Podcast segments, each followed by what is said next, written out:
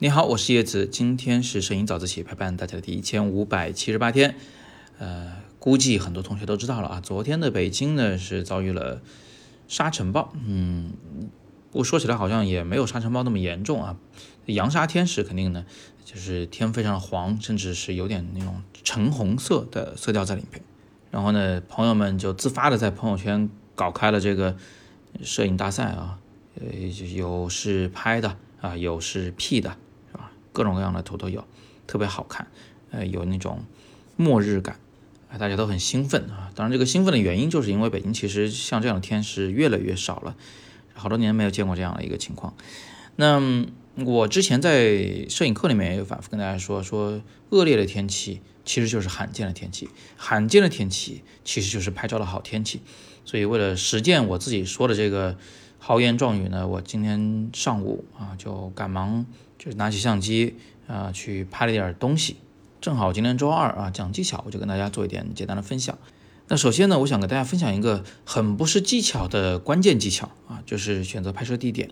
像这种天气，想拍出点东西来啊，首先我考虑的就是说，呃，要去拍地标建筑，就说这东西一看就是北京，然后我才可以跟别人去说好北京有沙尘暴，对吧？啊，这个道理是比较简单的。但是北京的地标也挺多的啊，我到底应该选哪一个？我首先想到的呢，是我得选一个特别开阔的地方，因为在狭小的地方，其实你看不出那种，呃，远处的景物就越来越黄，越来越就是看不见了的那种感觉，所以一定是一个非常开阔的视野。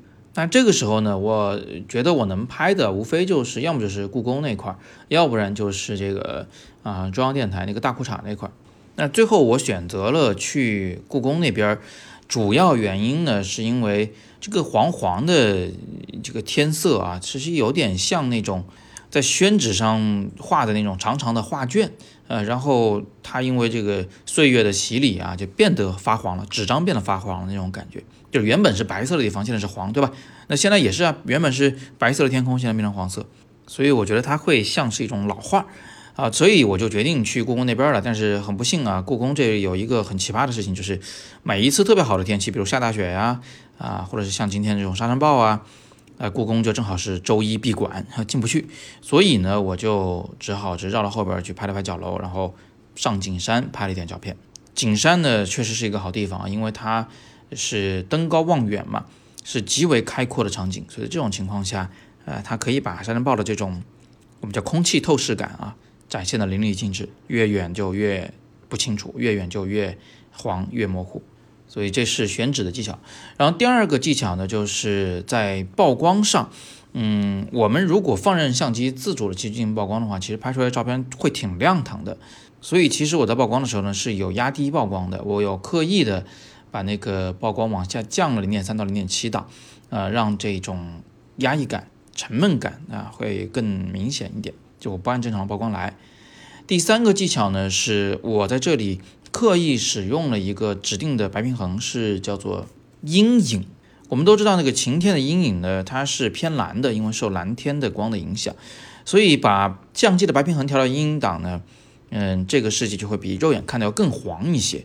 为什么这样调呢？因为其实我没赶上最好的时机，早上的时候那个天地一片那种黄红色调啊，非常的好看。结果呢？等我到了景山上，已经是十点多了。这个太阳啊，它越高，就是越接近中午的时候呢，这个沙尘的天气就越接近于一种白色啊。虽然它还是带黄色，但是还是比较白了，不太黄。所以我就手工调整了这个白平衡，使它又重新黄起来，就像我早上从家走出来的时候看到的那个天一样。换句话说，我是刻意的使白平衡偏离了事实。呃，从而让这个画面偏黄，还原我心中的场景。这里其实隐藏着一个小知识啊，就是沙尘的天气，早晚的时候那个天地会更偏暖一些，正午的时候啊比较偏白。最后留一个思考题啊，呃，这个沙尘天、还有雾霾天以及雾天这三者之间，它们有什么区别吗？拍出照片，它们的具体区别又在哪里呢？大家可以在底部的留言区来回复，我看看哪位同学说的更准确一些。这个问题答案，我考虑在本周五讲生活美学的时候一并来告诉大家。那今天是摄影早自习陪伴大家的第一千五百七十八天，我是叶子，每天早上六点半，微信公众号“摄影早自习”，不见不散。